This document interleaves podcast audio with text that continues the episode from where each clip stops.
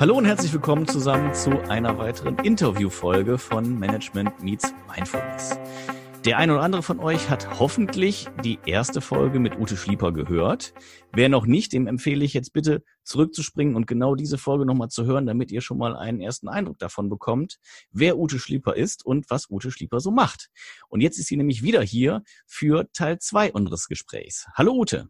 Hallo Philipp. Schön, dass du wieder da bist. Ja, schön, dass ich wieder mit dabei sein kann.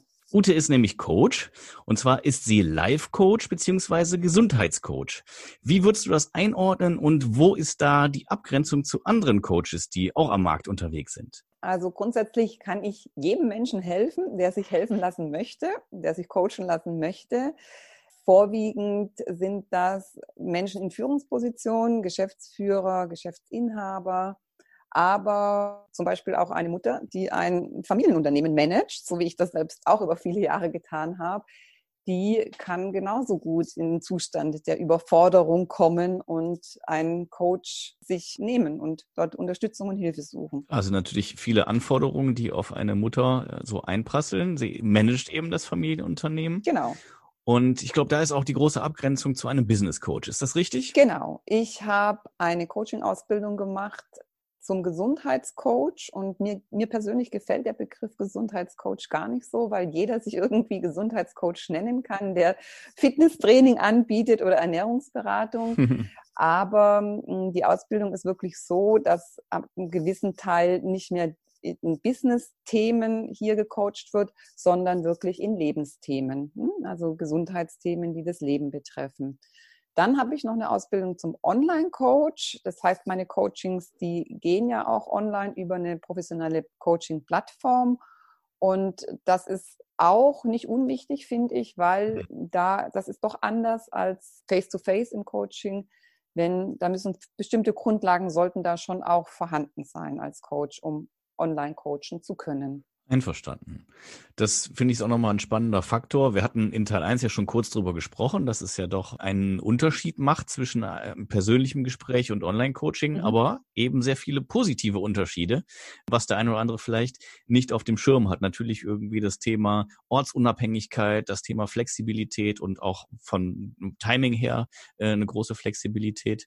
Und deswegen finde ich, ist es natürlich auch eine spannende Geschichte, dass du gerade für diesen Bereich Online-Coaching nochmal eine Ausbildung hast, weil auch da, genau wie du eben gesagt hast, im Gesundheitssegment gibt es etliche Leute, die sich selbst was beigebracht haben und damit dann zum Coach erklären. Genau, das ist ja bei mir auch so ein bisschen, also ich habe mich nicht selbst zum Coach erklärt, aber es ist ja doch schon so ein bisschen, dass meine Lebensgeschichte und das, was mir so passiert ist und dass halt Gesundheit auch in meinem vorherigen Tätigkeit eine sehr, sehr große Rolle gespielt hat, dass das mich dahin geführt hat, eben Live-Coaching zu machen mit diesen Themen und nicht Business Coach. Mhm. Wir haben im ersten Teil schon kurz das Thema Genuss und Ausgleich so angerissen. Da würde ich jetzt gerne noch ein bisschen konkreter drauf eingehen wollen. Mhm. Also, wir wissen jetzt schon so ganz grob, was für dich Genuss bedeutet. Jeden Tag ein Stückchen Kuchen essen. ganz genau. Oder ein Glas Wein trinken, wenn ja, ich mich recht erinnere. Genau. Mache ich aber nicht. Aber wenn ich könnte oder so, ja, dann würde ich das machen. Okay, das ist doch schon mal gut. Dass, äh, du setzt dir aber halt auch Grenzen und sagst, das geht, das geht nicht. Von daher erzähl uns doch noch bitte ein bisschen zum Thema Genuss. Wie kann man für sich selbst den richtigen Genuss finden? Wie kann man den Genuss auch als solchen wahrnehmen? Und wie kann ich feststellen, ob ich das mir jetzt gerade erlauben kann, ob ich das jetzt gerade einbauen kann?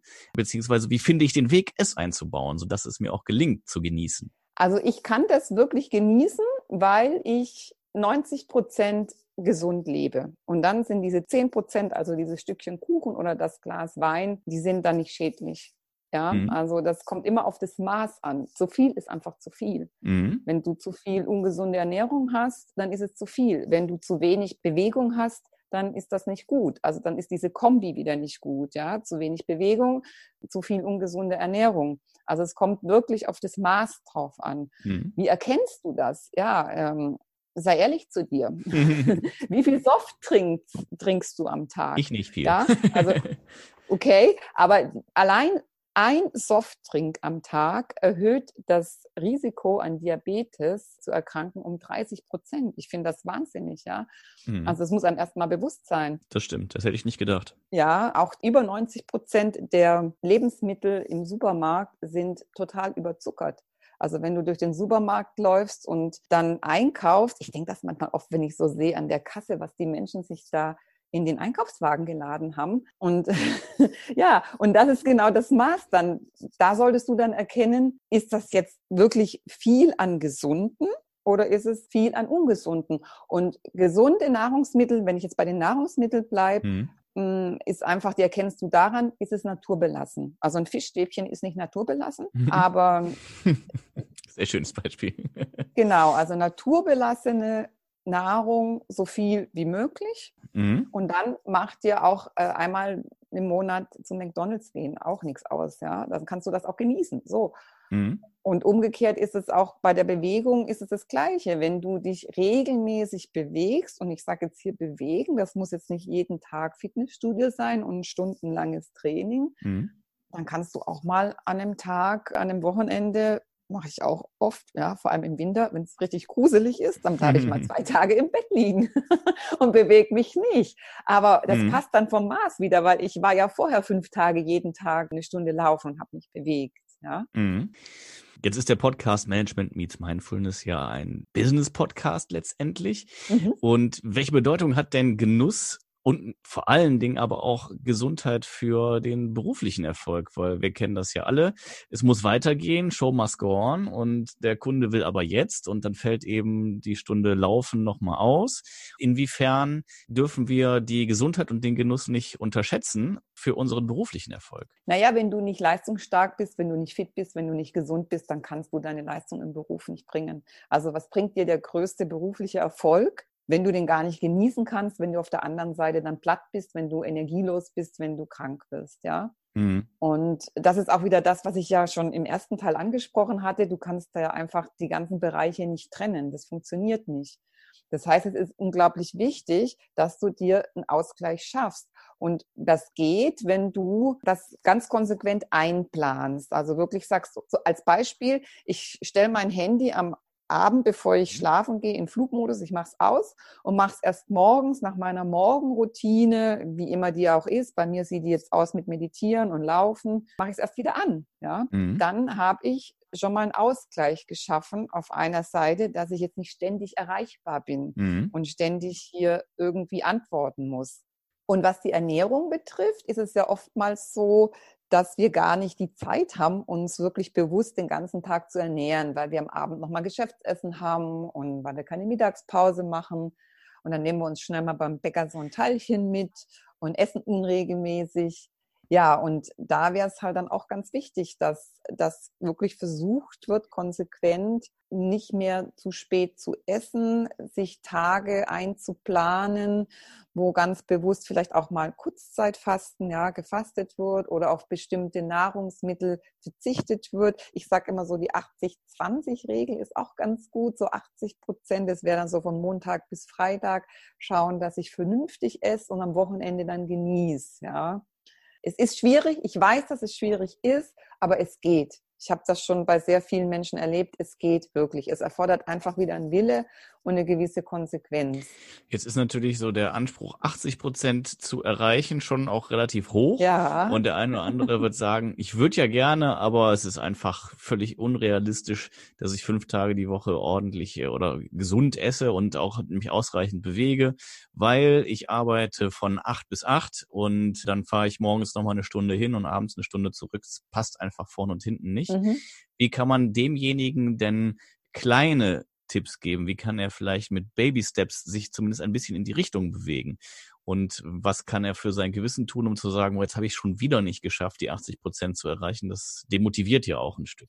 Genau, also keiner schafft es, einen Marathon von heute auf morgen zu laufen. Und das ist ja genau das, dass ich einfach mal anfange mit ganz, ganz kleinen Schritten was versuche in meinem Leben zu ändern. Und lass doch einfach mal jetzt zum Beispiel die Softdrinks weg. Ja? So als Tipp. Das ist machbar, glaube ich, ja. Überleg mal, was holst du dir dazwischen rein? Oder sag, ich trinke wirklich von Montag bis Freitag kein Alkohol. Mhm. Oder ich mache mir, ich weiß, das erfordert jetzt wieder ein bisschen mehr Handlungsbedarf, ich, aber ich mache mir mein, mein gesundes Sandwich selbst und nehme es dann mit, so dass ich mir nicht ein Teilchen beim Bäcker hole. Das ist gar nicht so kompliziert. Im Internet gibt es jede Menge Rezepte dafür am Abend sein Brot machen, gesundes Vollkornbrot und in die Dose und mitnehmen. Mhm. Und wenn du das dabei hast, dann kommst du ja auch nicht in Versuchung, dir irgendwas anders zu holen, was nicht gesund ist. Das ist es ja genau. Stimmt, es ist noch schneller als zum Bäcker zu gehen. Ja, wenn du es dabei hast, dann, dann geht das, dann funktioniert das auch.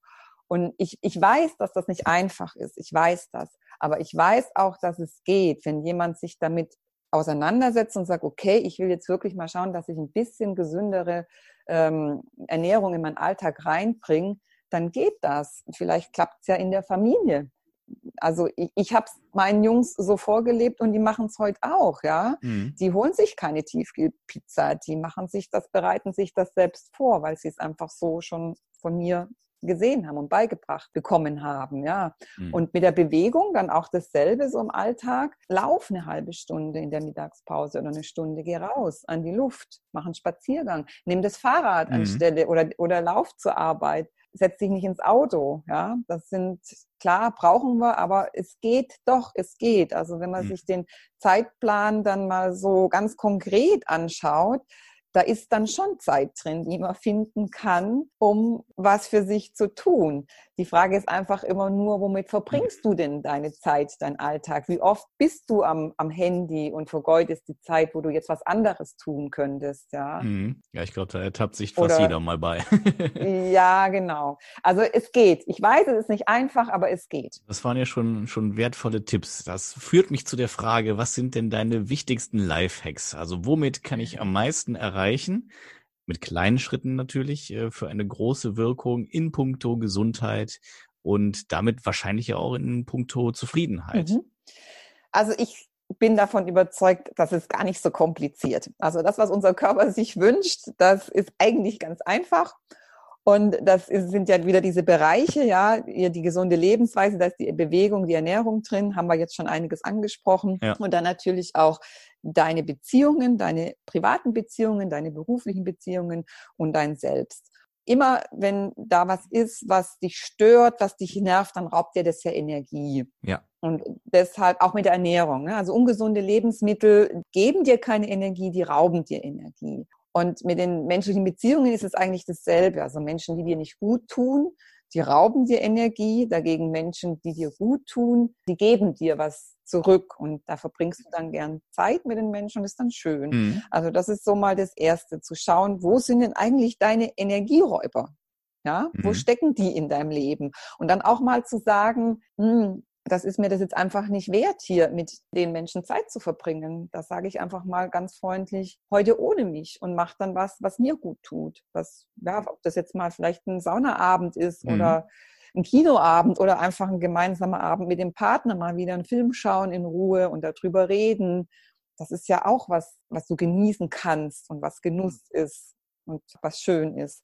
Und dann natürlich dich selbst anschauen. Wie gehst du denn mit dir selbst um? Wie achtsam, ja? Mhm. Nicht nur da auf deinen Körper schauen, auf die Ernährung, sondern eben auch auf deinen Geist. Wie achtsam gehe ich mit mir selbst um? Gönne ich mir mal eine Ruhe zwischendrin, mal abzuschalten, einfach mal hier die Gedanken äh, ruhen zu lassen, ja? Ich empfehle da einfach immer den Einstieg in die Meditation. Es gibt viele andere Methoden, autogenes Training, wobei Meditation ja immer so ein bisschen den Touch hat, dann äh, lass mich damit in Ruhe, das ist mir zu esoterisch. Klingt zu esoterisch, genau. Will ja. niemand von was wissen. Aber zum Beispiel ähm, nur in der Natur zu laufen, ist auch was Meditatives. Ja? Mhm. Oder sich hinzusetzen und klassische Musik zu hören, ist auch meditativ. Mhm. Also es gibt viele Arten, zur Ruhe zu kommen, den Geist zur Ruhe zu bringen. Die einfachste ist einfach, sich hinzusetzen und sich einfach mal ein paar Minuten die Augen schließen, auf den Atem fokussieren. Also wirklich einatmen, ausatmen, sich nur auf den Atem fokussieren. Das ist so der einfachste Einstieg überhaupt. Und ich sage immer, macht's doch einfach mal. Probiert's doch einfach mal aus. Ja. Mhm. Es muss ja auch keine Stunde sein, oder? Genau. Und es ist auch ein Training. Ja, das passiert nicht so genauso wie körperliches Training ist das geistige Training auch ein Training. Gibt es ja auch heute jede Menge Anleitungen, super Apps auch dafür, um das zu machen. Ist ein sehr, sehr einfacher und guter Einstieg, einfach mal zur Ruhe zu kommen mhm. und zu sehen, hm, wie achtsam gehe ich eigentlich mit mir selbst um. Gelingt dir das denn eigentlich, immer achtsam zu sein? Immer besser. Das ist doch was, was motiviert, oder? Ja, ich also, dass, dass selbst einem Coach es nicht ständig gelingt. Ich finde, das äh, entspannt einen so ein bisschen, mhm. weil man sieht und hört natürlich von allen Ecken und Enden immer die äh, Mhm. ich sag mal, diese Instagram-Lives, wo jeder super glücklich ist, nur an den schönsten Orten, immer total entspannt. Und natürlich wissen wir, dass es alles nicht stimmt, ja. aber es bleibt trotzdem im Hinterkopf so ein bisschen das Gefühl, dass es andere viel, viel besser können. Und äh, dann zu sehen, dass jemand, der sich da schon auch länger mit beschäftigt, der es auch gelernt hat, dass es dem mhm. auch nicht ständig gelingt. Ich finde, das ist eine Sache, die äh, unheimlich entspannt und die gleichzeitig aber auch zeigt, dass es halt auch ein Training ist. Ich bin nicht perfekt und das ist gut so, ja. Also ich war auch nicht immer achtsam mit mir, wenn ich jetzt so zurückdenke, was ich früher alles gemacht habe war ich absolut nicht. Also ernährungsmäßig, ich habe sehr früh angefangen zu rauchen auch und habe dann sehr lange geraucht und mhm. alles, habe vieles gemacht, was ich heute denke, oh Gott, nee, würde ich nie wieder machen. Mhm. Seit ich eben ganz bewusst lebe, und das hat ja mit einem bewussten Leben zu tun, dass ich über Dinge nachdenke und mir Gedanken mache, reflektiere, wird's immer besser. Und wie du sagtest, das sieht immer alles so toll aus. Ja, die ja. anderen, bei denen klappt das super und bei mir nicht. Ich sag ganz ehrlich, ich hole mir auch regelmäßig Hilfe bei einem Coach. Ja, also ich bin auch nur ein Mensch und es gibt bei mir auch Phasen, wo es mir nicht gut geht. Mhm. Ich habe jetzt vielleicht ähm, Methoden, wo ich bei mir selbst anwenden kann, dass es mir dann schneller wieder besser geht, mhm. aber trotzdem mache ich das auch, dass ich auch Gespräche suche mit anderen Coaches, um selbst auch dort Hilfe zu bekommen. Und das ist völlig normal.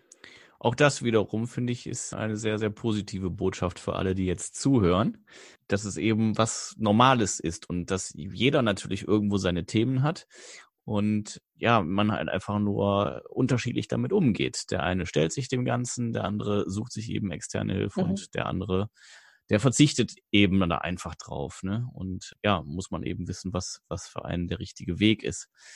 Jetzt haben wir, wie gesagt, äh, relativ viel auch über, über Gesundheit und Abläufe gesprochen. Jetzt bist du aber natürlich auch Geschäftsfrau und hast auch ein eigenes Business. Abgesehen von deinem Familienunternehmen bist du eben ja Coach, was auch ein Geschäftsmodell ist und musst natürlich auch da deine Leistungen bringen und kannst dich jetzt nicht nur in der Meditation oder im Sport trainieren und üben. Du musst auch irgendwie ja deinen Lebensunterhalt finanzieren. Von mhm. daher die Frage an dich, was ist für dich die wichtigste Business-Erkenntnis? Was hat dir geholfen, erfolgreich zu sein? Also erstmal ist ja mein Familienunternehmen, also meine Patchwork-Familie, die ich über sehr viele Jahre gemanagt habe, die besteht nicht mehr. Aus den okay. fünf Jungs gibt es jetzt nur noch einen bei mir im Haushalt. Mhm. Und das erlaubt mir natürlich auch, dass ich wieder sehr, sehr viel Zeit für mich habe. Die Kinder sind jetzt größer und die brauchen mich nicht mehr rund um die Uhr. Und Business-Erkenntnisse, ja, gibt es eigentlich drei Worte für mich. Das ist einmal der Mut, ja, der mutig zu sein, was zu starten, was zu tun. Der Fleiß, da dran zu bleiben. Also jeder, der dir was verkaufen möchte und sagt, das geht mal hier ratzfatz mit dem so und so, das funktioniert nicht. Und die Konsequenz natürlich, nicht aufzugeben und dran zu bleiben. Also das sind für mich so die drei wichtigsten Dinge, die es braucht, um ja, aus, äh, um ein Business aufzubauen. Das kann ich so unterschreiben. Man muss es einfach erstmal beginnen. Ich glaube, mhm. dass der Mut, wenn man ihn einmal gefasst hat, irgendwas zu starten und auch die, das Risiko eingegangen ist, ist unperfekt zu starten, zum Beispiel wie so ein Podcast oder mhm, sowas, mhm, genau. dann kriegt man, kriegt das Ganze irgendwann halt eine Dynamik unter der Voraussetzung, dass man dran bleibt. Und dann meldet sich plötzlich die Ute bei einem. da gibt's übrigens ein ganz tolles Buch, das Vier-Stunden-Start-up von dem Felix Plötzner, wo so beschreibt, dass die Geschichten, wie, wie du anfangen könntest, dein Business aufzubauen. Und da gibt er ganz viele Tipps drin. Also das empfehle ich immer. Jeder, der mit dem Gedanken spielt, lest doch mal dieses Buch. Können wir gern verlinken in den Show Notes. Gute Idee, das werden wir tun. Ja, Ute, da haben wir ja eine ganze Menge an wichtigen und wertvollen Erkenntnissen von dir zu hören bekommen. Wärst du so lieb und würdest uns noch mal kurz eine kleine Zusammenfassung der wichtigsten Themen geben, damit wir das auch nicht vergessen? Ja, gern. Also nicht stressen lassen, sondern einfach mal mit Leichtigkeit das zu probieren und zu machen. Wie gesagt, es ist gar nicht so kompliziert. Auf eine ausgewogene, naturbelassene Ernährung achten, dann Fertigprodukte meiden, Softdrinks hatte ich ja auch schon angesprochen, ausreichende Ruhephasen in deinen Alltag, in deine Woche zu integrieren, ausreichend Schlaf auch und Meditieren anzufangen, kann ich jedem nur raten, einfach mal anzufangen. Die nötigen Schritte ergreifen, um den Stress zu vermeiden, den Stress zu vermindern. Körperlich aktiv sein, nicht stundenlang Sport, sondern wirklich nur Bewegung. Dann natürlich nicht zu rauchen, mäßig Alkohol trinken und ganz wichtig, täglich Zeit für dich und deine Familie oder dein Hobby zu gönnen. Ja, vielen Dank, Ute. Das war eine sehr, sehr schöne Zusammenfassung und die Ziele sind natürlich auch klar, dass man dass es einem gut geht, dass man gesundheitlich auf der Höhe ist und damit auch leistungsstark, um in seinem Business erfolgreich zu sein. Und ich finde, was auch wichtig ist, was immer wieder rausgekommen ist, es sind auch die kleinen Schritte. Der Umkehrschluss ist natürlich, was passiert denn, wenn ich all das nicht mache, wenn ich sage, ich muss aber jetzt weiter an meinem Business arbeiten und das 14 Stunden am Tag, sieben Tage die Woche? Ja, dann wird dir dein Körper irgendwann zeigen, dass es irgendwas aus dem Ruder läuft. Und das ist das Spannende, was ich aus meiner Erfahrung aus den letzten Jahrzehnten äh, mit, bei meiner Arbeit mit Menschen erkannt habe. Dein Körper zeigt dir das immer, immer ganz genau wenn da was nicht in Ordnung ist. Und dann kann es eben auch anders ausgehen. Und die häufigste Erkrankung, stressbedingte Erkrankung, die die Menschen trifft, ist ja dann das Burnout, was eigentlich nur eine Bezeichnung ist von unterschiedlichen Krankheitssymptomen, die bei jedem anders sind. Ja, aber das ist ja heute so der Begriff, der in aller Munde ist und das auch ganz, ganz viele Menschen trifft. Ja, ich glaube, das ist ein Thema, was so groß ist, dass wir das jetzt nicht noch mal kurz zum Ende der Folge besprechen können oder sollten.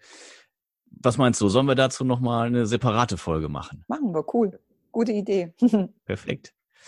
Ja, dann würde ich sagen, Dankeschön, Ute es hat wieder großen Spaß gemacht. Ich glaube, wir haben eine ganze Menge mitgenommen. Allen, die jetzt diese Folge gehört haben und die erste noch nicht, den empfehle ich, die erste Folge zu hören.